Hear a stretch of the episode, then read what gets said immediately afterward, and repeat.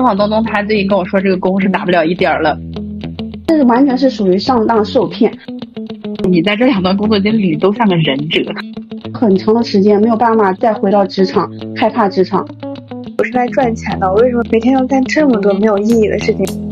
那些克服不了的困难，就还是不要让它太消耗你。我最受不了的其实是职场上的 PUA。虽然大家现在都很共情打工人的不易，但是打工人不代表你做什么都是对的。就是遇到女性领导，我就非常的，我就爱死他们。最近一段时间我过得有点不堪，刚结束了持续的加班，昨天晚上喝酒到太晚，闹钟响了一万次才敢爬起来，浑浑噩噩发呆的早餐。Hello，大家好，我是拉拉，Hello，大家好，我是 Yuki。今天迎来了我们第十期的播客。我没有想到我们这个播客会录到第十期，还挺不容易的。非常感谢大家的收听，也非常感谢一直以来在执着的我和拉拉。对的，这一期呢，我们主要想讲的话题是打工那些糟心事儿。主要的灵感来源是我们的朋友放放东东，放放东东他最近跟我说这个工是打不了一点儿了，所以我就很纳闷儿，这个工到底是怎么了呢？我们这一期就把他请来做客，看看这个打工之中到底遇见了哪些糟心麻烦事儿。Hello，大家好，我是放放东东，迪士尼在逃打工人。我这边应该算是粉丝来电，因为我一直有在关注你们的播客，你们的播客我还是蛮感兴趣的，就大家分享的观点我也觉得蛮好的。我每次听到后面看到大家的评论也是有感而发。大家一直没有去给你们投稿，我算是在大家朋友圈里强烈给大家投稿。这期我终于上来了，就真的我这期上来了，这期。这期主题都是我定下的，我建议各位粉丝朋友像我一样不停的给他们私信，你想做什么主题给他们私信，他们就一定会看到的，他们的话题就会围绕你的私信来展开，就这种主角的感觉，是我一个卑微的打工人很久没有感受到了，就是世界主角是我，我是世界主角。今天这个主题呢是说啊、茶水间故事会，打工好气又好笑，主要是我有一些工作的。奇遇记想要跟大家分享一下，因为我觉得很多事情是很多大家就普通一点的生活遇不到的，要卑微一些才能遇到像我这么糟心的事情。嗯，我从头来说一下我的这个大概情况吧。我是已经啊一九年毕业的，工作四年了，就之间一直因为专业的问题没有找到对口的工作。那我中间一度就是 犯了一些。清澈大学生犯的错误，比如说我第一段经历，我被骗到了保险公司打电话。大家找工作的时候，不要看说那些保险公司说招人，每天大量的招人，说招行政，说没有销售性质，给你交五险一金，都是骗你的。他们的交的五险都不是说正常的社会保险，交的都是他们自己的商业保险，甚至那个一金都是没有，你能不能拿到工资都是个问题。我那个时候在那边是每天会早上开晨会。就一大早去开始开会，大家一起跳那个抓钱舞，就那个时候还没有被爆出来，网上还没有那么多的人说这个抓钱舞，就没有这个梗。但是那个时候每天早上都要做那个抓钱舞，反正我是极度羞耻。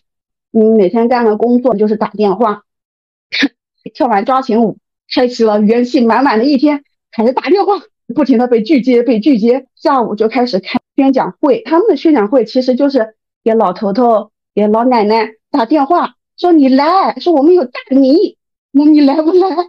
你要吧？那我们有鸡蛋，你要不要？就今天大米，明天鸡蛋，后天油。你奶奶来之后根本也不想听，我看他们迷迷糊糊坐那，等着那个宣讲会结束之后领油、领大米、领鸡蛋。他们的保险人在台上宣讲，讲的热血沸腾，讲到好像你有了这个保险之后，你这一辈子你就别怕了，你一定就这辈子你一定会得病，你放心好了。你只要买了这个险，你这辈子就安安康了，你的家庭就幸福了。这个保险会伴你一生，会让你终身受益。因为人老了就是害怕生病嘛，他就会很在乎这个事情。有的人是会当时就会冲动消费。那个时候我本来是做场控，他讲到某个点了，要掌声了，我就开始给他放那个激昂的音乐，带头鼓掌，让大家跟着我鼓掌。我应该是掌握这个节奏的。后来他们的人不够，大家都跑完了，就让我去做礼仪小姐。我一边做场控一边上台，我对我还特别有要求，说你要笑容八颗八颗牙齿的笑容。我不否认，有很多健康险、寿险这些东西是好东西，但是如果说你没有深度的去了解它，我建议你还是不要轻易的去购买这些，在你没有彻底弄懂之前。这是我第一个被骗到保险公司去的一个经历。我这边要采访一下，那你为什么去保险公司啊？因为据我对你的了解是，虽然说是双非一本，但咱们也是一本高校大学生，毕业之后第一份工作选择了保险行业的行政，你是怎么考虑的呢？是因为我们那个时候校招，他那个保险公司的总公司有来过我们学校做校招。我有一个同学进到那个保险公司，但是我不知道校招跟这种社招是有很大的区别的。我们校招那个同学，他通过校招进入这个保险公司，他进入的就是正规的内部的有编制的保险公司，他就是真的里面的行政人员。而我这种觉得他进了这种保险公司去当行政人员，那我也可以通过社招进这个公司当行政人员，是完全不一样的。但是我不知道社招是这个概念。哦，所以本来你的同学是通过校招进了这个公司，你知道他的经历之后，觉得这个公司还不错，所以你通过社招进去了，发现社招和校招是两种待遇，是吗？哎，对他可能那个时候他就是总公司招人，那我们这边就是作为一个代理人，他的团队在进行招人，其实是拿你这个新人的身份信息去做他们的一些呃指标，完成指标。对对对，其实拿你来完成指标，是完全不一样的。嗯，在也就相当于说是你最后进了他们公司的一个外包团队，是的，是的，哦，然后你又浪费了自己的应届生身份，也丢失了自己的这个学历背景各方面，所以相当于是入职入亏了，从第一步就踏错了路。这第一步，就是这是完全是属于上当受骗，以至于我后面工作都不敢写这段经历。呃，你的简历上不敢写这段经历，因为你是被骗去了，再加上你的社保他没有给你交社保。你的社保是干净的，这还好，他只是你上当受骗了，你耽误了一段时间。咱就是说，你如果说你真的想从事行政这个行业，开个好头也是非常重要的。我了解。那你在这个做完行政之后去干嘛了？嗯，这个做完行政之后，我后面就痛定思痛，我辞了职，我坐在家，我认真的翻了所有的招聘软件，我说我不要做行政了，我要去做那个执行，就是策划。说我这个专业明明就是。呃，做创意策划类的这种策展这类的，我说我不要再做，因为说缺工作，我去做行政。我当时去了一个私人的艺术馆，我在那个艺术馆里大开眼界。就我当时还很单纯，我曾经以为上班就是简单的两个字上班。我每天花八个小时在那里敲着我的小键盘，敲一天键盘，下班回家就是这么想的。然后那个艺术馆彻底的让我。颠覆了我的认知。我给大家介绍一下我第二份工作艺术馆的那个情况。它呢是一个私人的艺术馆，它是做书法绘画类的艺术馆。它相当于是一个私人，他收藏了一些书法和绘画作品，他来做策展。那个时候正好是疫情嘛，他很久不办活动了，就没有策划这一说。然后我又回归到了行政，因为他跟我说，虽然我们招你。是策划类的专员，我们要做活动策划，做活动执行。但是由于现在疫情原因，我们做不了这个活动，所以你暂时做我们的行政专员。我当时就觉得，这真的可能是命运使然。我当时的工作职责就被他划分的很清楚，就是我下管两个保洁阿姨，就他们的考勤、他们的绩效就掌握在我的手里。天哪，你的官也太大了吧！还揽了保洁阿姨呢。因为我们那个艺术馆是一层、二层是艺术馆，三层是宾馆，宾馆哦，然后四层是那个网球馆，哇，好集合的一个店，就真的要是重点提一下它的这个构造，这就跟我的工作十分相相关联。我早上去了，我先呃等那么一两个小时，先处理手上的事务，然后马上站起来，我就往那个。艺术馆冲，先冲一层，我去摸那个扶手有没有灰，然后再冲进去，仔细看一下所有的一层、二层的那个地上有没有什么纸屑啊，什么不干净的东西，然后再去摸，再去摸那些画架那些玻璃是不是干净了。就这就是我每天考察他们，呃，工作内容扣不扣钱的一个标准。在剩下的时间就会处理我那个。艺术馆领导的事情，他不想处理的，他丢给我的。嗯，我在在班的八个小时，我都要看着那个艺术馆的监控。虽然我也不知道他那个艺术馆一楼、二二楼的门紧闭，他还要我看监控是为什么？反正那个时候我也是个看看管的一个人员。这个艺术馆总共就三个人，除了我都是领导。你说我不看管谁看管吗？因为我们三楼是宾馆嘛。我要管那个宾馆的事情，我就要给人家开房，给人家续房，给人家退房。我的天呐，还是个前台。对我还是个前台，那个钥匙串这么一串，感觉是一个大圈。就以前这种我在《武林外传》看到的小六手上那种牢房的那种大的钥匙圈，这一圈都是。当时就是反正没见过那么大的钥匙圈，就都都归我管。我那个时候因为人家房卡失灵了，我要去给人家开门，我找都找不到那个钥匙在哪，因为房间太多了。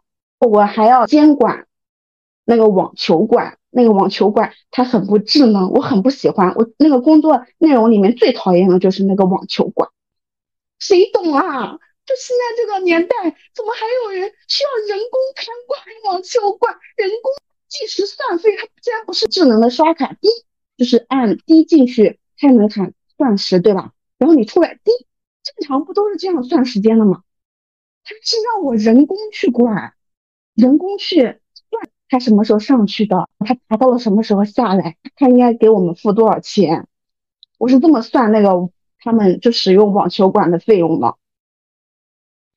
就本来你说这个公司有。展会有宾馆有网球的时候，我当时觉得这是一个私人会所，哎，听起来非常高级。但是现在你这么一说，我觉得它洋不洋、土不土的。那请问这个公司到底赚没赚钱？毕竟你一个人又承担了前台的职责，又是那个呃保安，又是行政，又是人事。那我个人感觉，他在疫情期间，可能是因为没有办法办策展活动，他是不赚钱的，就。开辟了他的宾馆业务和他的网球场业务，他可能这个也算一个自救吧。就凭着他的宾馆，按我当时开房的记录算，我觉得应该不会亏到哪里去吧。小宾馆还是蛮赚钱的。那你这个工作到底是什么时候决定离职的呀？就你干了多久离职了？大概干了半年五六个月左右。那是哪一天你觉醒了？你觉得不能再这样下去了？那是一个非常寒冷的冬天的一天，我又没跟你们说我的工作环境，它是一个纯水泥的办公环境，它没有空调，我连任何保暖的东西都没有。我本来是一个身体非常健康，我的手手也暖，脚心也暖，手心也暖的一个人，我被他冻的手脚发凉，导致我的姨妈就被冻到不来了。就那一天，我就想说，我说别的我都能忍。单休，然后他们不想干的杂活给我，我都能忍。我想，为什么不能有空调这件事情让我很很难受？就我觉得我在那个地方没有办法生存下去，这是一个生存的命题。哦，我当时我就觉得，就不要再继续干了。那个时候其实确实也很累，最后被划到行政区，那其实是我第一份行政工作，他所有的事情都很杂很乱。嗯，因为除了我之外都是领导，然后也没有人带我，就。整个的情况就是又忙又乱，又干的又不好，那个时候也挺沮丧的。每天我六点半回家嘛，六点半回家可能倒头我就睡了，嗯，一觉睡到天亮再去上班。其实这个状态就说明我当时其实白天很费我的精力。嗯，对你干的事情也太多了。那我听了一下，第一段工作经历是为求一个行政去做了销售人员。然后第二段工作经历是为求策展，最后做了行政人员。而且你的这两段工作经历其实跟人打交道的都很少，就是真正的相对来说有同事啊那些的都比较少。第一段工作经历主要是跟被骗保的大爷大妈们来往，第二段工作经历呢，又大部分的时间是在跟那些呃打扫卫生的阿姨和领导沟通。你在这两段工作经历那种平级沟通都是缺乏的。而且我感觉你在这两段工作经历里都像个忍者，你是最强忍者。但是我也要补充，比如说我受骗的那段时间，我那段时间也没有觉得很苦，是因为有一批 跟我一样受骗的人，有有一样同事，对，有那么一批，大家每天就在一起，就也还可以。我第二段工作确实就是一下子就遇到了不好的人。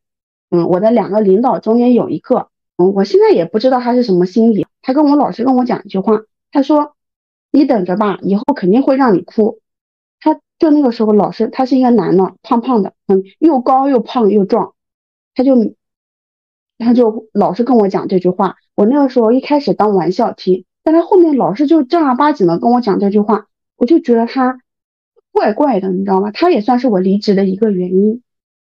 哦，他有一点职场 PUA 的架势，对，他就是好像就见不得我好。那个时候我也不会傻到说啊很辛苦很累，我什么都给你表现出来，因为我觉得你你也不算是我什么同事，你也平时表现的也不是很友善，我肯定不会把我这些心里话跟你讲。然后他就很看不惯我每天乐呵呵跑来跑去的样子。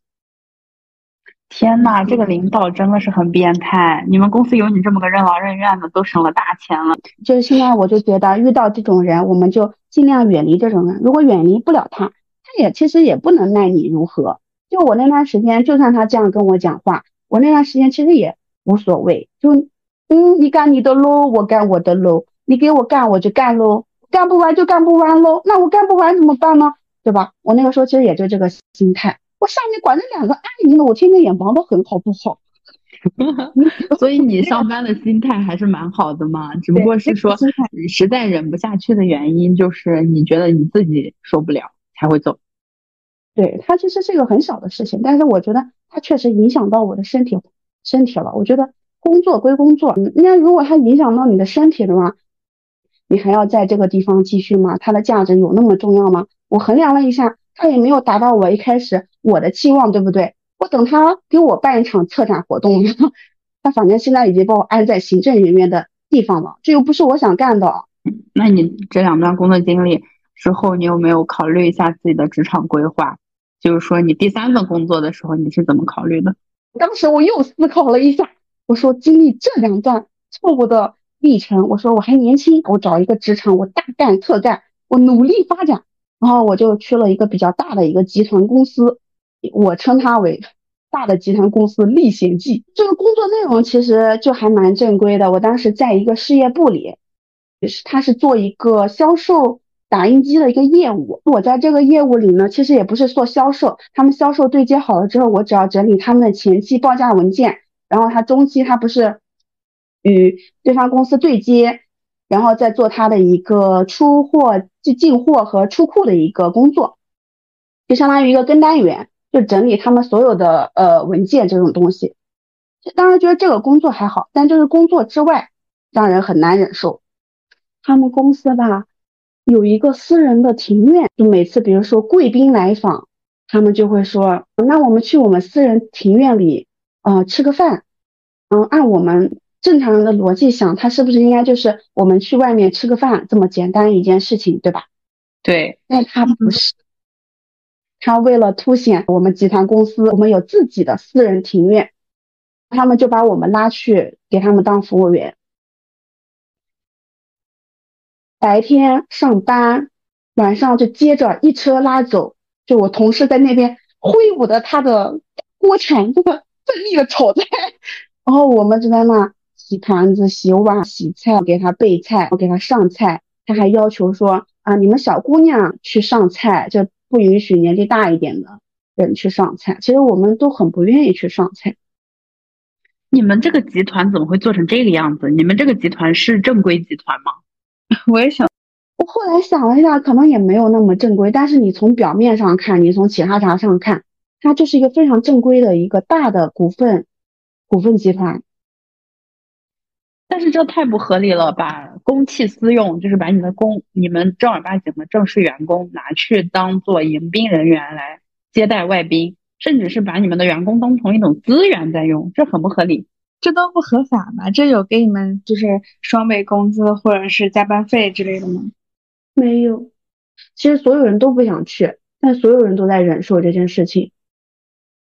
我的老天爷！其实这都不是说特别大的事情，只是说这件事情我们所有人都很反感，但是我们又不得不去做。除了这个事情，还有别的事情。当时身在其中的时候，也没有觉得说，只是觉得兵荒马乱，不知道如何应对。但是现在想来，都是 又好气又好笑。我不是白天打工，就是上午在公司打工，下午就被拉去工厂，就是打包。因为那个时候是疫情嘛，就是全国各地都在需要口罩。我是第一事业部，我们那边生产口罩的一个业务，人手严重不够。然后我们下午又被拉去，就又被拉去工厂，在那边打包。很多人的口罩可能都来自于我纤纤玉手给他们打的包。在那个地方其实也很痛苦，为什么？因为他那边是一个要求比较无菌的一个环境，还要保持一个。空气干燥的一个程度，我这个人的指甲是特别软，我一去那边我就没办法，一干燥，我真的我十根指甲都在里面断断过，就在那边就是打着包打着包，然后一这根指甲断掉了，裂开了，断掉了。我有一天实在受不了了，因为我领导也站在那边监工，我就把十根手指我就给他看，我说你看我指甲断了，我要出去，受不了，真的烦，就是心里想的就是你工厂应该有工厂的人员。我们有自己的事情需要去做，我觉得应该专人专事，你不能这样无限的把所有的人轮着来，轮着来。这一天，你看早上在公司事情还没处理完，下午就要去工厂打包，然后晚上又要去接客，还要去洗盘子。然后那个地方私人庭院那个位置又比较隐蔽，我晚上连车都打不到，都回不了家，我还要求别人来接我一下。你看这这一天这个事情轮流转。那那个时候你就没有怀疑过这个公司它是有问题的公司吗？就这样的工作性质是不合理的。我确实没有怀疑，我当时想的是，可能像这种比较大型的企业里面，是不是都烂成这个样子？因为确实没有接触过，身边也没有朋友给我反馈说，嗯，比较正式一点单位里面是什么样子。当时我们做又是行政的工作，他们的那个产业又都又是比较传统的产业，从来没有接触过比较新兴的行业。所以你是觉得一个是周围的朋友没有让你觉得有那种比较轻松的工作的，另一个是你们当地的那个就业环境你觉得并不是很好，所以你能忍下来。对，当时就是想着说我一定要有一个长期一点的工作经历。你如果一直变动你的工作，你对职场会有不稳定性。是的，对你自己的职业发展其实不是很好的啊。再加上当时疫情原因，确实是比较难找工作。这份工作也是我面了很久，最后挑挑拣拣找到这份工作的。但是后面发生的事情实在是让我太难以忍受，我离开了这家公司。这个后面事情就又涉及到，又涉及到老板想要做新媒体，突然在我们这群小小蟹、小虾。兵里面挑挑拣拣拣了几个人，其中一个倒霉蛋就是我，要陪老板拍那种视频段子。他就喜欢那种土味，你知道吗？大概说是有一个人需要扮丑，老板来作为一个耐心、温柔、善解人意的一个老板形象出现来解决，我就不幸成为了那个扮丑的人，就从大老远我就飞奔而来，然后扑向老板的那边，大喊：“老板！”我这辈子都恨死了，我这辈子后来再也没喊过“老板”这个，对这个词的 PTSD。我的天呐，那个词真的，就那段时间那个拍那个视频段子我也忍了，他发在了公共的账号上，我去偷偷去看过。呃，他们可能最近想要做转型，然后把那个下架。我真的是感谢他们做转型，在那个公司里面，就是讲到是一个工作，这个工作内容的方面，又要讲到他一个职场的一个环境。嗯，因为我前面说有遇到什么不好的人，顶多就是那种给你放狠话，但是我来这边确实是吃了不少亏，因为那个时候也不是说。非常的善于处理这种人际关系。我那个时候刚入职，带我的那个女生，她对所有的男生都有一层滤镜，她就觉得男生很好。她当时非常讨厌女生，但是老板把我招进来之后，她又必须带我。她就那个时候就反正给我设了好多的坑，不负众望，每个坑都踩了。当时跟她搞了就很不愉快，真的是没有下限的使唤我。比如说，他打印一份东西，打印是在好远的地方，他就会。呃，大概五分钟就喊我去一趟，帮他取那个打印的东西。他不会说我一起打印了，东西都在那，你一并取回来。他不会，他就我打了，你去取。五分钟之后又喊我，我打了，你去取。但那个时候我并不是一个新人的状态，我那个时候其实已经有开始有工作内容了，也蛮饱和的。然后那个时候还要停下手里的事情去给他拿打印的资料。我有一次真的很生气，我跟他吵起来了，是因为我去给他拿打印的资料，我回来看他就坐在那个桌子旁边，跟一个男同事在嬉皮笑脸的说笑打闹。我当时真的很生气，我当时就问你有时间，你为什么不去拿？你为什么不能一并的让我去拿回来？后来想想，他应该对我还进行了很多的精神 PUA 哦。我就有一次就想辞职，就这个念头在我心中回荡了很久，但我忍了一年。我听到现在为止，我最佩服的就是你的忍耐力，因为我觉得就靠你这份忍劲儿，你再换一个正常一点的公司，已经做得很好了。是的。这个话确实在后面应验了。我在一年后的某一天，呃，当时我是准备出门去上班，在玄关系鞋带，有一滴很大的珍珠眼泪滴在了我的鞋上。我当时一摸，哦，已经开始流泪，泪流满面了。我就自己在想，我为什么开始流泪？然后我想到了，因为这份工作太痛苦了，我的身体告诉我太痛苦了。虽然我心灵能忍受，但是我的身体受不了了。我那天就毅然决然的请假，后面就走了离职交接的手续，彻底的离开了他。我觉得你是一个非常有忍耐力的人，而且你反应真的很迟钝，就不到你觉得承受不了的时候，你就不会走。而且你不像其他人，他是会有一个深思熟虑的过程，比如说这个工作有什么坑，或者理智的分析一下他对我的前景不好，或者说是呃他的工资不好啊，各个方面的客观原因，而是你是忍到有一个触发你的点，然后那个点它触发了那个机关一样，突然你就开窍了，然后毅然决然的走人，这个是一个我目前见过最神奇的例子。而且我觉得他有一个很好的点，就是他心态特别好。就不管他遇到什么事情，如果是我的话，我可能早都已经崩溃了。但是他就是心态很好，每天还可以很开心的去让自己面对这些事情。如果你是在一个很正常的公司的话，真的会做得很好。这已经是天选打工人了。对的，是的。确实，因为我自己认为我就是一个很普通、很普通的求职者，我对工作也十分、十分的珍惜。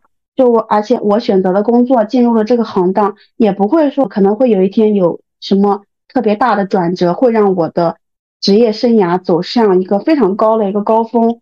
这没有，我目前对我自己的判断就是，进了行政这个行之后，我可能就稳稳当当的拿点小的工资，就找一个稍微。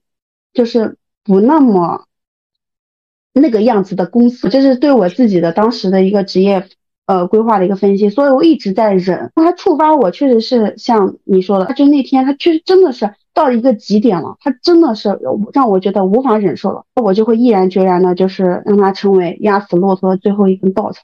我每天晚上都很 emo，我可能就是因为那个时候我是独居，我一个人回来，我就开始种多肉，这个爱好就是从那个时候有的。我就疯狂的在网上买多肉，然后买土，然后回来自己配土，拿一个个的小罐把多肉种进去，然后就一声不吭种半夜的多肉，就是我的一个状态。半夜不睡觉，就站在那再浇半夜的水，就一直熬夜。这个就是我当时白天开朗，晚上 emo 的一个状态。后来想想，其实那个时候其实有点抑郁了，因为做的这些事情，包括养宠物、养多肉，都是。在求一个平静，在求一个治愈自己的一个东西，想去治愈自己。现在想起来，那个时候其实应该早一些去做这个决定，那导致了我后面辞职休息，也没有办法再回到职场，害怕职场。我休息了有大半年，大半年的空窗期。我直到第二年，在一个非常天气非常好的一天，我才有勇气。就是说我再去找一份工作吧。你的求职好像一本小说，换一个人的话已经崩溃了。也没有吧？是的，我觉得情绪很稳定。情绪和稳定，对啊，我觉得真的生活好难，就赚钱也难。对我来说，很多事情其实我也在鼓起勇气去尝试，但是因为我觉得生活很难，所以这些东西我都看得很重。做出的决定也很慎重，嗯，像一个普通的大学生出来找工作，一开始对自己没有很明确的规划，被迫来到了这个社会上，就开始抓紧时间就进入下一阶段的时候，又迷茫又不知所措的时候，确实就是会这样被推着走，然后进入一个并不是自己多么喜欢的一个行当，然后接着往下走。那我能做的只能去接受它，接受所有的发生。我的自己的心态就是，工作是工作，我的工作可以很糟糕，他们可以不认可我，他们可以辞退我，但是我的生活，那那我的生活跟我的工作我就分得很开，那我生活里就不会抛弃我，就是我自己不会抛弃我自己。那你最后怎么怎么找到了现在这个工作？又是怎么想的？就你鼓起勇气迈入了一个和煦的春天，对。就是在那个春天，我就是呃迈进了一家公司，那我也没想太多，我当时想的是，哦，空窗期好久，反正我的空窗期我糊弄过去，我就在这上班了，是一家小型的设计公司。你现在工作下来，你觉得这个工作怎么样？狗屎！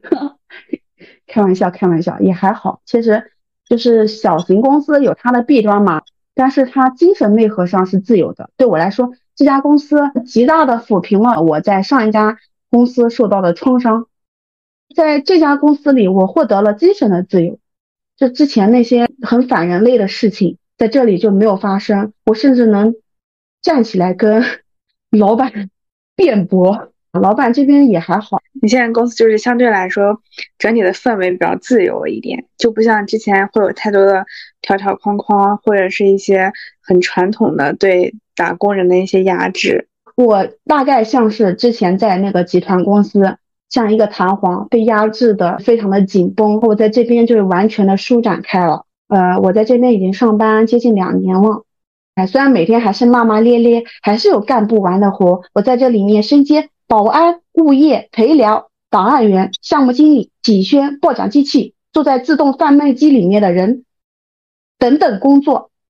但是我还是觉得我精神上是自由的，我整个人还是舒展开的。嗯，那我觉得现在至少对你来说算是一个比较好的工作氛围了。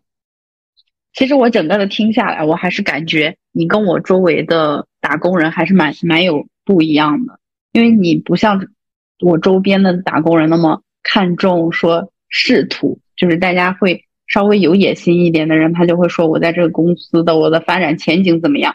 你的话，你从一开始走进了行政这个坑位，你就想找一个稍微好一点的公司，有一个稳定的岗位，能开开心心的、快快乐乐的生活。第二点，你可能对于薪资上面没有那么看重。你是我现在为止对于薪资要求最低的人，全程没有考虑过薪资这回事儿，就一直在讲情绪上的问题。但我又觉得另一方面，你的情绪是不是压制的有点过头了？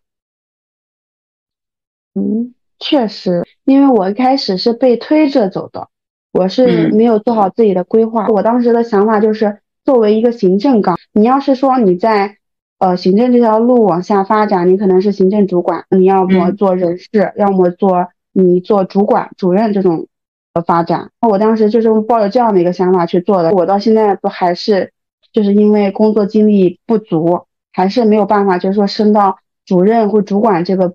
嗯，这个位置，所以我对他的一个薪资，我自己也能估计到，你在一个小型的公司，他的薪资水平是多少。但是我现在确实是我每天跟你抱怨这骂骂咧咧的这个薪水的问题，这确实是小型公司的它一个弊端，也是我现在十分想要再找公司，想要再跳出这个限制的这一个原因。哎，这个话题都太沉重了。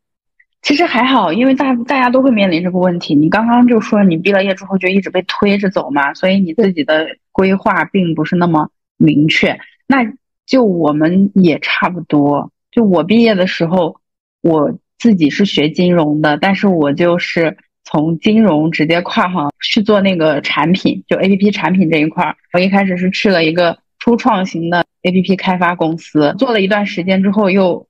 换了城市，嗯，做那个外贸，其实也是在试错。我觉得每个大学生刚毕业的时候，得给自己一个试错的机会，不是所有人都能从一开始明确自己是适合做什么的。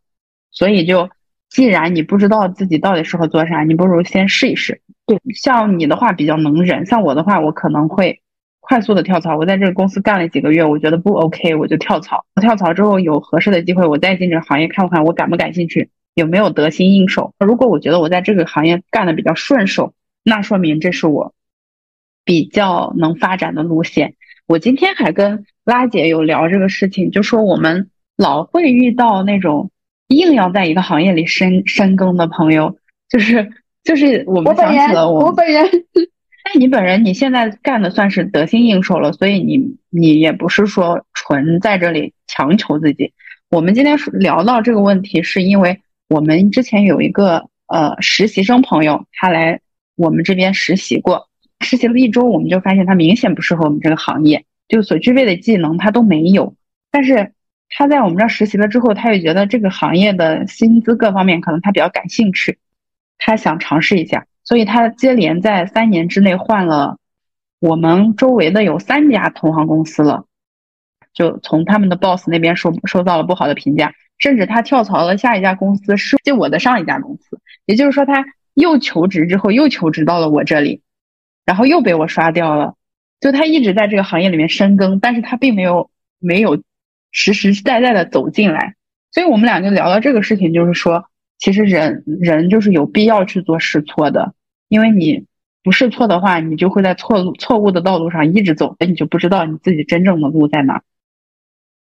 我当时就看了那个朋友，他投了简历之后，我就很纳闷，我说你为什么 还在投我们这个行业？包括我当时把他劝退的时候，跟他聊，他自己也是说，他觉得他在这个行业好像不太适合发展。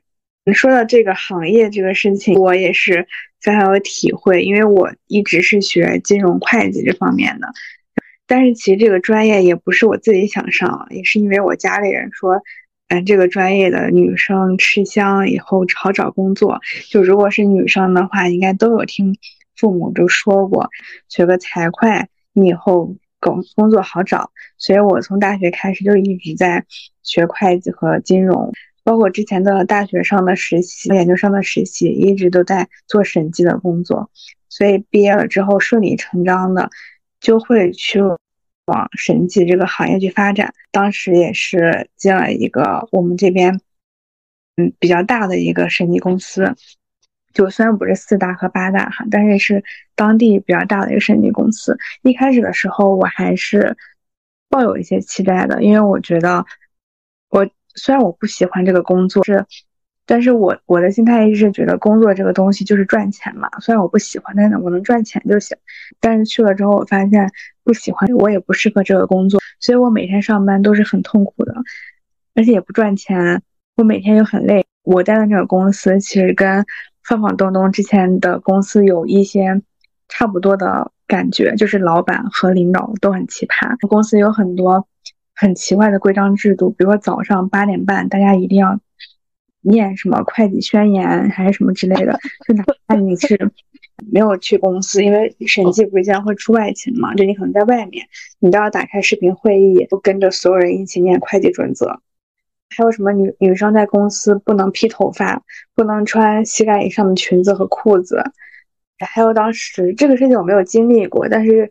是我听我同事讲的，那段时间疫情的时候，大家不是都在家嘛？在家了之后，公司还规定每一个人都要在家里面跟父母一起做一顿饭，而且要发视频在群里面，还要讲这个做饭的这个感。然后每个人还要读书，而且读书都是洗脑书，就是你作为员工，你要为公司付出什么东西，公司有什么问题都是你员工的错，就类似于这种洗脑洗脑包的这种书。你还要写读后感。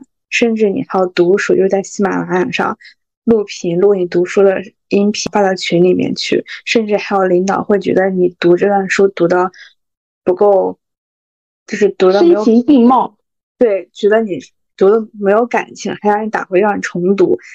我觉得，我觉得我来上班，我只是来干审计，我是来赚钱的，我为什么每天要干这么多的事情，每天要干这么多没有意义的事情，我就觉得很受不了，所以我可能就待了。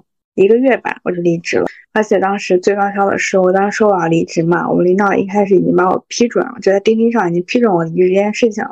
后来他把我叫到办公室，就问我为什么要离职，我就给他说了这个原因。他就说我没有同意啊。我说你下周我还要安排你去另外一个项目组呢。我说那你又没有告诉我这件事情，他说我又没有义务要告诉你这件事情，就是这些领导和老板他并没有把你当成一个人，他只是把你当做一个砖，哪里需要你他就把你放在那儿，而且他觉得他没有义务通知你，就是这个事情是跟你没有什么商量的，我让你去你就得去，就我感觉我在这个公司好像并没有什么人权这种感觉，所以我当时就说。不管你同不同意，我都要离职。而且因为我本来就是实习期嘛，再说我的离职申请他都已经批准了，我没有理由留在那个地方，所以我就立马离职了。离职了之后，我那个时候在想，我再去干什么工作？刚好也是我的朋友是我目前现在在的这个行业，他就推荐我说，不然你换个别的工作试试看吧，你说不定你就是。有别的发展的方向，你可以发展的更好。所以我在这个行业待了三年多，现在差不多四年了吧，我觉得很舒服，就好像找到了我工作的一个舒适圈。我就觉得，你如果真的在一个行业，你真的特别不喜欢，或者是你真的真的是干不下去，你怎么干你都觉得不对，你应该去考虑一下，会不会有别的事情更适合你。嗯，我们在毕业的时候会听到很多建议，比如说家长会说你一定要找适合你的工作，比如说他他们认为判定适合的方式是跟你的专业对口，或者是呃稳定，或者是他以后的发展前景不错。但是在这里，我我有一个非常深刻的感想，就是嗯，人不可能预见未来的事情的发生，所以你现在对之后的判定不一定成立。你比如说我们。我跟拉拉，我们都是学金融财会类的，就是因为我们那些年学金融财会是一个非常热门的东西。大家都知道，你从事金融会计这一这一块出来，你会很好就业。你去银行，你去大公司做那种财务啊什么的都很好，或者说是证券，你是很赚钱的。但是等我们毕业的时候，事情并非如此，因为它这个行业已经快饱和了。有大量的这种财会专业、金融行业的人才，把这个门槛拉高了。本来你是本科生能干的事情，因为这个人才越来越多，它就变成了研究生也在干。我们毕业的那个时候，你本科生就进入这个行行当，你反而没那么容易入这个门槛了。这个东西我感触很深。我亲爱的老爸，他是一位会计，他在我高考选专业的时候，他强烈的告诉我，会计狗都不当，别选金融类。就这个东西必须得说，你得去亲身亲身经历过这个行业，你知道这个行业是什么样的。你比如大家都会觉得会计好当，女生当会计就好。我爸爸因为他亲身经历过，他当会计，他在银行，他去经历过这些金融类的学习，他就会告诉我说，并不，他并不像表面上大家说的那个样子。比如说老师，其实他很累，因为那次我在地铁上有一位老师。就晕倒了，他砸在了我的小腿骨上。我把他扶到那个外面坐的时候，他就告诉我，他是一位辛勤如苦的小学老师。我说我想考老师，因为当时真的很想转行。我当时就也是套近乎，也是想跟问问他这个老师这个行当怎么进入。他就跟我说，老师狗都不当，跟我爸爸当年说的话异曲同工之妙。就是他告诉我他的一些工资情况啊，还有他的一些工作内容，以及现在的一些。呃，对他们的一些要求，就像真的像前一段时间热搜那样，就是他们的形式主义，真的不比我之前待的公司和拉姐之前待的公司，好好好到哪里去。我对这个的感触就是，大家多去尝试，就别怕，人就是要尝试，就去做选择。就比如说我前段时间去投那个外企，我也不是留学生，我的英语也没有很好，但是我就勇敢出击，我去加了那个啊。外企的负责人，我就勇敢的把我那烂破破烂烂的简历 发给他，我说：“你看我的简历，你看一下。”大家不要怕，就没事，你去多做一些你不敢的事情，后面可能真的会对你某一天会有一个转转向，就一定要积极的去改变这个现状，不要老是想着说呃未来的行当是什么，因为它这个风口它不一定适合你，我是这么想的。对我也是这么想的，我们俩就是因为当年。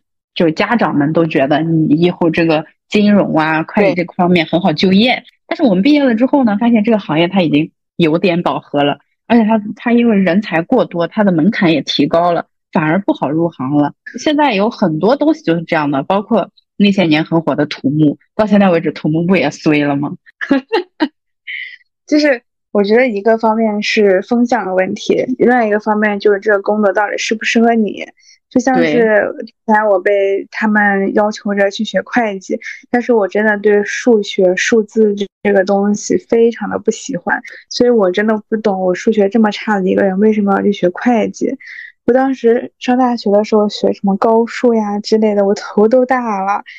我高中数学我都学不明白，我还得学大学数学。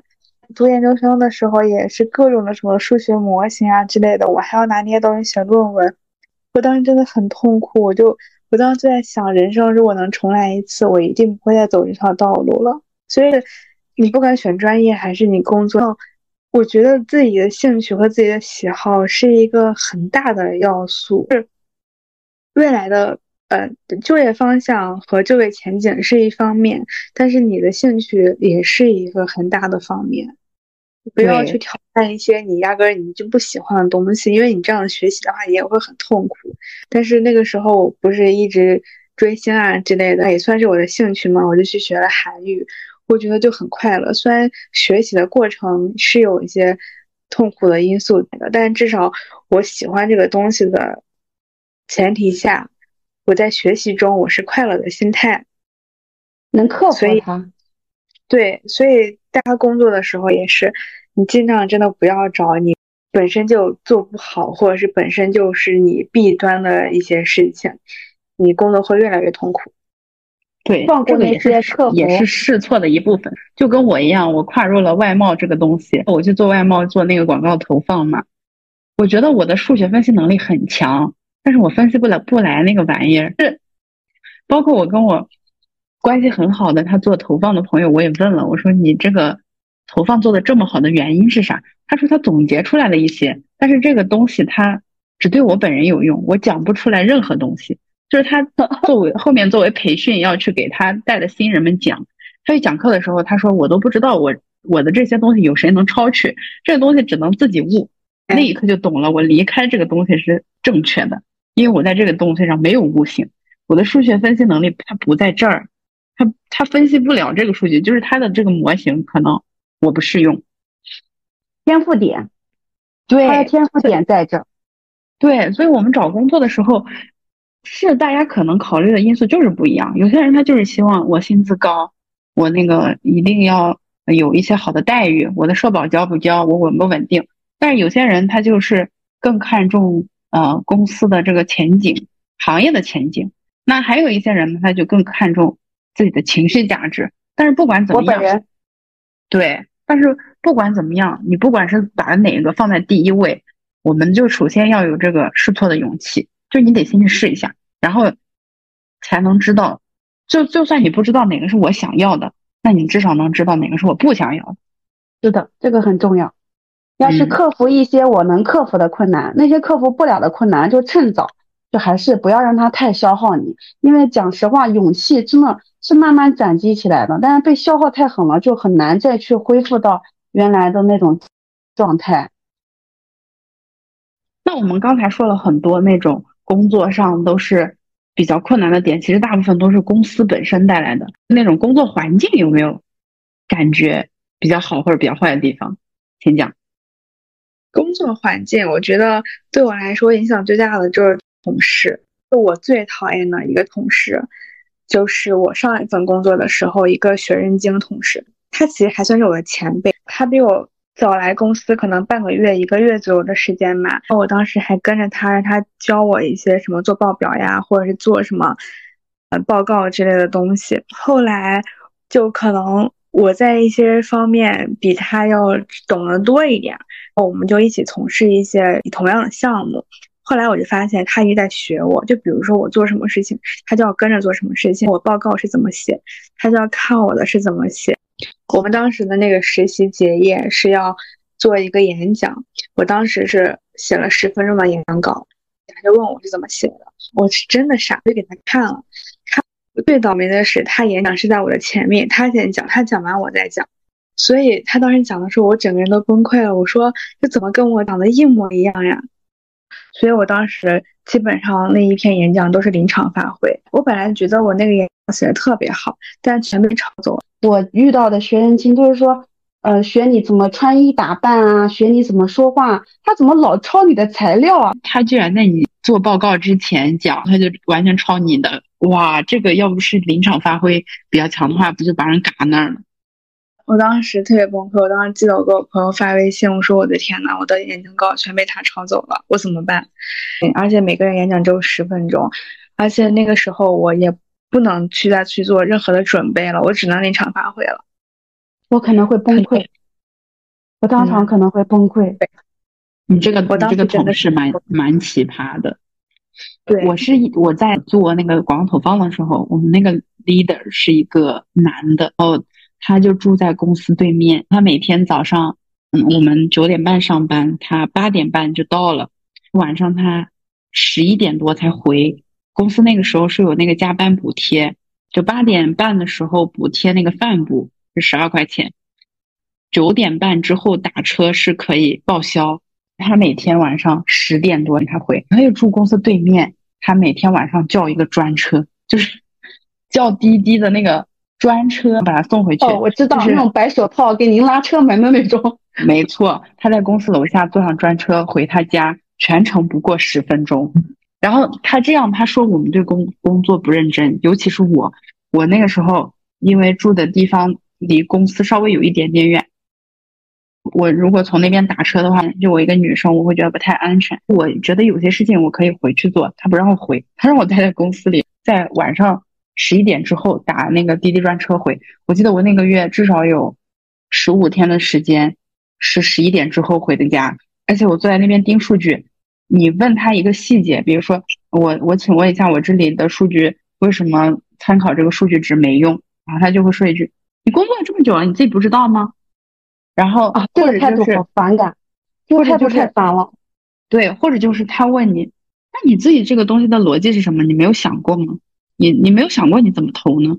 他不是说你是个新人，他就给你教点儿让你自己去悟，而是他从一开始就不给你教，他就全程让你悟。然后我们当时是会有那个花费 cost，我们每天盯这个 cost 的时候，你但凡多几毛钱的预算，他就会说你为什么？你根据什么为依据加你这几毛钱？你跟他讲一讲，他就说不对，把你的成本压下去。别人没有把这个成本用到这个地方，你比如说去抄了别人的爆款，你这个爆款你刚把这个数据投上去，然后他就会说你没有一点点的独立性，你这个东西全部抄别人的，你后面的数据怎么跑？但是他又建议你说，你一开始不会的时候，你就是要抄别 copy 别人的爆款。所以我当时就是干什么都不得法，我做什么他都有理由来怼我，甚至他就说像一个杠，来回的杠你。我当时还做了一个，就我们是每个人手里有个独立站，我在我的独立站里挂产品。他当时说你要做你自己比较独特的部分，你要自己测一个爆品出来。我说 OK，然后我自己精心挑了一个站，挑了两天之后，我们另一个站出了一个爆品，他那个人呢是抄的别人的爆品才测爆的，然后他就把那个数据拍在我的脸上，就是直接拿了个那个文件夹，啪叽摔在我的桌面前，说你看别人抄别人的爆款成功了。你为什么要自己走自己的路？哇！我当时都毛头了。我说这个不是你跟我说的吗？就是你说我要做这个独立站，要做出我自己的个人风格，然后要自己测一个爆款出来。他说：“那你现在做了这么久，你有任何产出吗？你的这个投放有任何效果吗？你就只有有一个数据稍微有一点点起色，你为什么没有跟？”我说：“我跟投了。”然后他说：“那你跟投为什么没有做成爆品？”然后后面又就立马转话头说。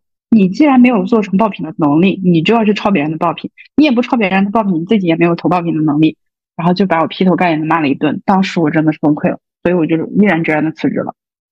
所以我最受不了的其实是职场上的 PUA，在工作场合里面有一个人他一直在否认你，然后又不告诉你你到底错在哪儿了。就算是他让你自己去找问题，但是又一直是指东打西的话，这样其实对你的个人成长没有任何作用。后面其实我其实工作了之后，我就觉得换了个赛道，我气儿也顺了，我人也顺了，我工作上也也舒服了。但是确实也是在之前工作的时候，然后招了一个实习生，稍稍微让我有点纳闷儿。一开始的时候就是比较难教，你说你说什么东西他学的很慢，然后我们当时因为刚上了一个项目比较着急，所以我们是需要那种是可以快速入入门的人。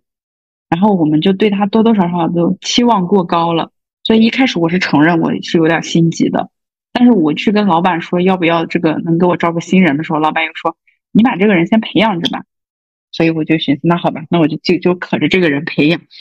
所以我们相当于是一边自己在承担很大的工作压力，因为要赶进度，一边又要配合这个人的学习进度，这样子。他当时就觉得我们的工作氛围很差，我们的工作氛围给他太高压了，所以他就多多少少有点离职的那个心态。事情的发生就在离职前的那一周，他自己已经有离职的打算了。我们也觉得教他这么久，他也没指望了，所以大家都双方情投意合的觉得 over 结束这段契约关系。他开始故意给我找茬，我就举个例子哈，就是在我们平时大家工作群聊里面，就比如说关系比较好，我们小打小闹的，你说收到可以回复扣一，你扣一个一表示已知，我们都是可以接受的。但是他在我们跟客户的工作群里，就正式的对接群里面，他跟客户扣一。我觉得这个事情已经说了很多遍了，为什么突然再犯呢？我就把这个东西截了个屏，我就放在我们的那小群里面。我说，这个之前已经说过了，你都已经改了，为什么现在突然要跟客户扣一呢？这个是我们说过的对接上面很不礼貌的行为。然后他就给我一，对这个事情我真的深有感触。虽然这个女生不是我带的实习，但是我是算是见证了她的成长以及她和你的这个故事。她扣一这个事情，我真的是让我觉得又可气又可笑。她扣一这个事情，我当时看了整个完整的截图，是真的有点无语。她不是很简单的，就是只扣一个一就好。她是属于老板和 Yuki 作为他的当时的直属的 leader。他们不管发什么，他在后面都扣一，就是满篇领领导发一堆东西，他后面一；领导发什么，他后面一，一整篇都是领导的话以及他的一。谁懂我的心情？我也是打工人，我只是来负责带他而已。哦，他突然就发飙了，在这里给我示威，一直在给我扣一，我真的气得火冒三丈。就你说什么，他都扣一。哇，谁懂我的心情？因为这件事情，我觉得有一个要讲的。就是虽然大家现在都很共情打工人的不易，但是打工人不代表你就什么你做什么都是对的，因为他在作为实习生在公司当时表现真的很不好，不仅是他，还有当时我带的一位跟他同期来的实习生，我印象特别深刻，我让他在系统里面给我导出一个表格，然后把这个表格给我整理的好看就好了。怎么整理？用什么字体？用什么大小？我之前都是发过模板给他，而且那个导出就是在系统里面摁一个导出就导出了，就很简单的一件事情。他给我做了一周的时间，就是我觉得这个事情不是说我要共情他或者我要体谅他的一件事情，而是这个事情本来就是你应该能做到的事情，但是他却做不到，然后他还去摆烂，就这个女生也是。就是作为打工人，我们应该还是要尽力的完成我们职职责内的东西。现在不是老是说零零后整顿职场嘛？其实我们大多呃去整顿的是那些虚无的形式主义。就比如说我的那个前公司那些反人类的操作啊，拉解那个审计公司的读书报告，然后你的那个来回不是人的领导。但是我们就是工作内容，工作上我们还是要认真负责的去完成的。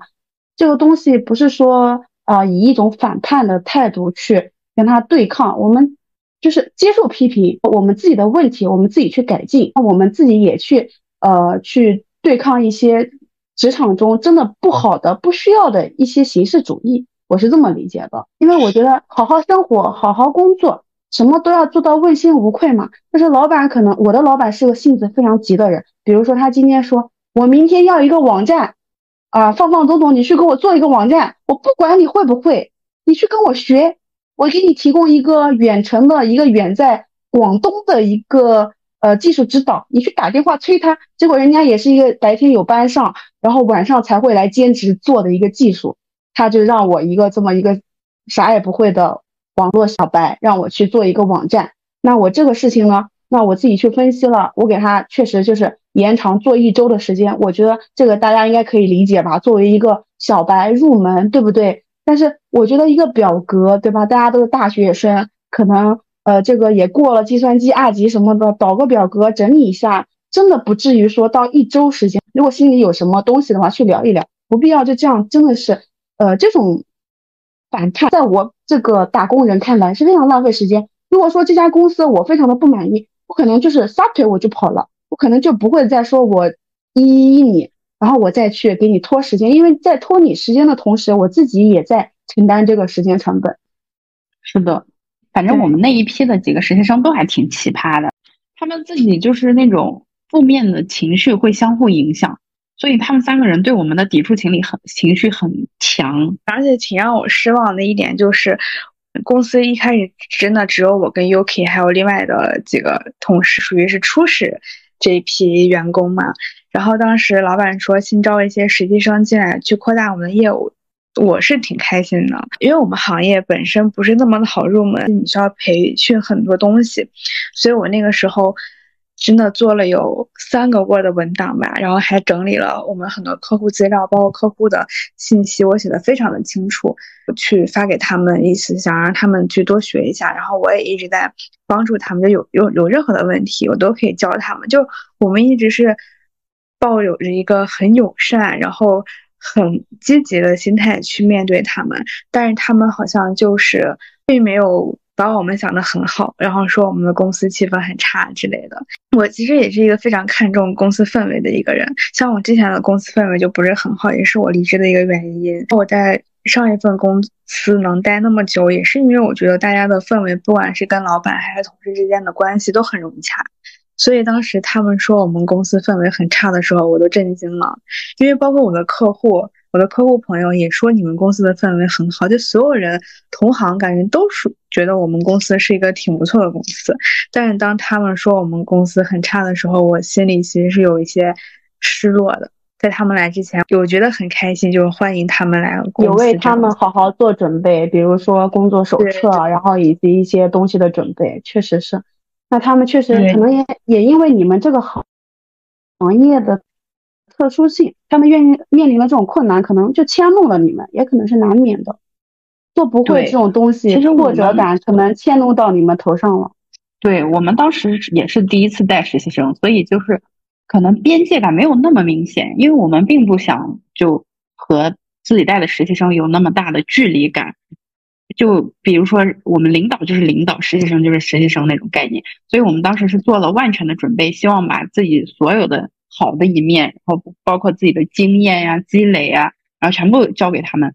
但是我后来想了一下，可能他们觉得不好的地方就是我们，反而是我们说的太多，所以他们会觉得有压力。但是也也也另一方面，也并不全是我们的问题，因为他们的态度从一开始就并不是很端正。他们才实习了两三天，然后三个人就开始 加小群、拉小群、隔离我们。但是我并不说隔离不好，就是大家都会有。排除领导的群，只不过是他们隔离小群之后，明显对我们俩的态度就很差，就是他们可能会相互之间聊一些不好的那种，已经就是对你们起起了一种反叛的心理，他们就是觉得就已经认定了这种事情，他们已经认定了，就很难再你的眼光已经成这样了，他对你有偏见了，就很难再改正这件事情。对这种事情，我们其实呃，就是你们说的这些事情，就你们。呃，带他们已经算是尽心尽力了，然后只能说希望他们后面的工作，呃中慢慢的能，嗯，再回想的话，大家都经历一些事情，再回想这个事情的话，能能理解当时的一个情况嘛？只能说，因为当时可能也是有一些误会存在，对吧？对对，只不过是现在想起来就觉得也算是我们的奇葩同事之一吧。是的，当当时真的觉得很生气，我当时气的，我觉得我被气的长结节了。但是 但是真的长结节了，因为我那个时候就是带他们，搞得我压力很大。我每天因为工作上的事情也很多，我当时跟 Yuki 我俩一人负责一个项目，其实身上担子很重。然后你又带这些实习生，就是被整的精神压力有点大了，所以长了结节。嗯，每一个现在回想起来就觉得。现在回想起来，就觉得也是也是过去的事情了，就觉得想起来还挺搞笑的一些事情。嗯，说到这些呃同事啊，还有带了这些实习生，我想到了一些事情。就是你们说这些奇葩同事的时候，我突然想到，就是我好像也是经历过一些我觉得比较奇葩，但是我这个人比较乐观，忘性比较大，就遗忘的事情。但是我突然发现，我整理了一下，我这个一下快速的过了一下我这些奇葩的同事，就有一些奇葩同事很烦，他让我看到了一些很多不该看到的东西。我作为一个人，我有时候也是挺无助的。这就要说到我们之前那个公司之前有个食堂，然后我们之前食堂其实就是一个很小型的一个棚子，那种大的简易棚子，然后每天端几个菜，大家拿个小餐盘过来打点菜，然后那个剩菜剩饭就倒在前面的那个大的一个厨余的垃圾桶里。然后就说到有一个同事，有一天我那天就怪我吃太快，说那天怎么就那么饿，中午下了班就坐那吃，吃好快，等大家等周边的那个同事吃完，就在等他们吃饭。我正好是坐在那面对那个垃圾桶子，然后呢，我就正好也是无聊，我就等他们就是四处乱看，我突然就被一个东西就是黑黑的麻麻赖赖的 屁股蛋子吸引了，我当时脑子还在想。我说我怎么能看到人家的屁股蛋子呢？在这个公众的场合，但是我当时确实看到了，那确实是来自一位当时在倒他的厨余垃圾的一位穿了超低裆裤的男同事。就我真的不能理解，这个世界上为什么有那种超低裆的裤子？就是我们就是认为女性认为低腰裤就是就是到腰，对不对？到盆骨左右，对不对？但是我第一次直面低裆裤，低到让我看到屁股蛋子，还在想他的内裤在哪？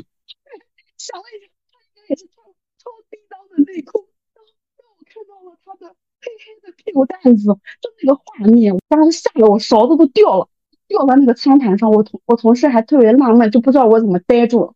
然后我后来跟他们讲这个事情的时候，他们都。震惊了，因为我们都认识那位男同事，就没有想到他是这种人，公然的。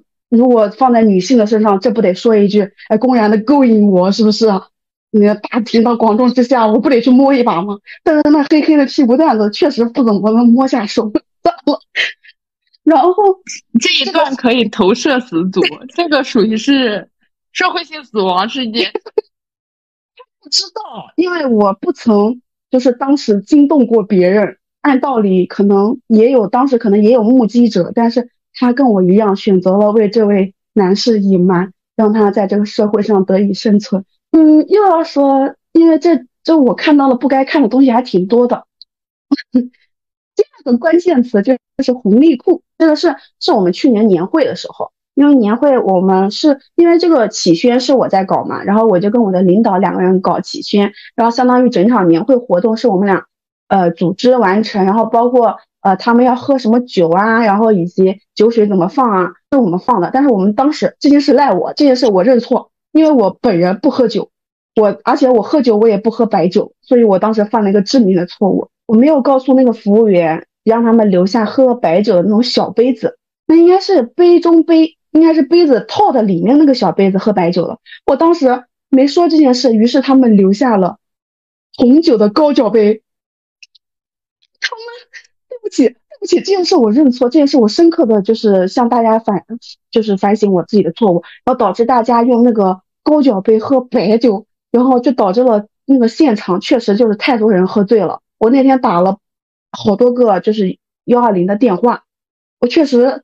有几位是我亲手送上救护车的，对不起他们，我在此再对不起他们。但是我有好好的照顾他们，他们喝喝吐了之后，还有已经晕倒之后，我有在尽心尽力的，就是看管他们，直到幺二零来，我有把他们好好的交给幺二零，然后也确保了当时就是没有人有任何的危险，然后第二天还正常的来上班了啊，这是我我做的一个悔过。但是可能就是有一位就是在幺二零还没来之前，就是还没有那么多人倒下之前。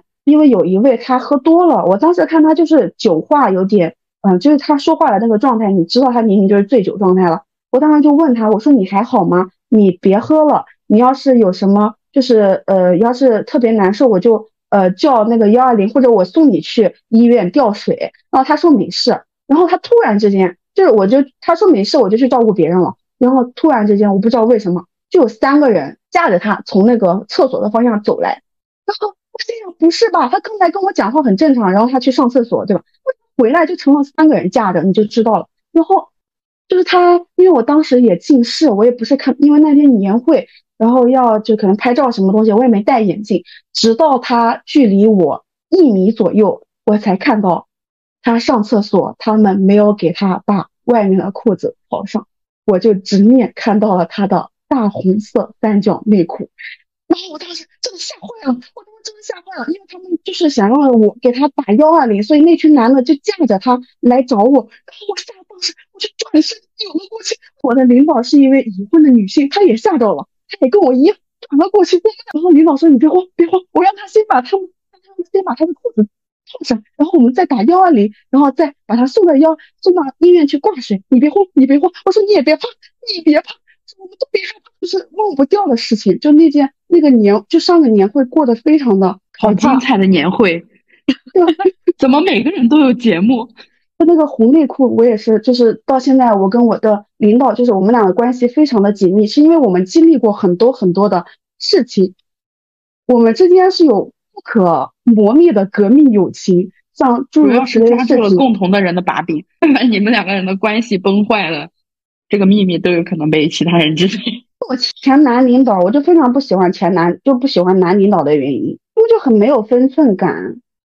我我之前有个领导，就是我的直管领导，是前领导，我女性未婚小姑娘，对吧？嗯嗯，不知道为什么他非要在把他的药带到公司来，让我给他就是喷。他的身体，他觉得他身体哪一块不舒服，他要我去给他处理。公司也有男性，但他偏偏找了我。他还我跟他说，呃，不太方便。他还跟我说他没有关系，因为当时他是我直属领导，我就被赶鸭子上架，我就他就把他的衣服拉了起来，然后就我就看到了他的裸体，然后他就让我给他就上药什么的。我当时真的非常的抗拒，我内心非常的抗拒。后来怎么想的不对劲？他明明可以回家处理这个事情，或者找嗯，就是男同事处理这个事情，他非要我去给他处理这件事情。你下次遇见这种事情，你就给他说你见不得猪肉。我非常不喜欢男领导，就还得再重复一件事情，就就又属于我另一个男领导，也是是我的直属领导，男领导。他有一他夏天很怪，他为什么？就是我们比如说我们女性，就是嗯，我们上班。我们回来洗澡，对吧？你顶多说我爱干净，我早上出门前我再洗个澡，对不对？然后我那个男性领导很怪，他那个大夏天，他打了一盆水，然后放到他办公室，然后他喊我去他的公去他的办公室跟他讲事情，然后我就看到他拿那个毛巾沾湿了，然后呢就是塞到他自己的背，他当时穿他穿他还好，他穿着衣服，但他把那个毛巾塞到他的背后，开始来回的搓，一边跟我说话，一边在那就是毛巾两头抓着来回的搓背。就嗯，我当时说实话，我都不知道我在讲什么，因为我被震惊到了，不知道该讲。我当时嘴好像瓢了，反正讲了一些有的没的，但是我当时真的被震惊坏了。他就当着我面一边跟我讲话，一边搓澡，这你都能受得了？这 确实，当时就是被震惊到，有被这些男男同事就是没有分寸的震惊到。然后后来我就一直不怎么敢再找呃男性领导的工作。比较包括我现在就是直属领导是女性，所以我很多方面其实就舒服了很多。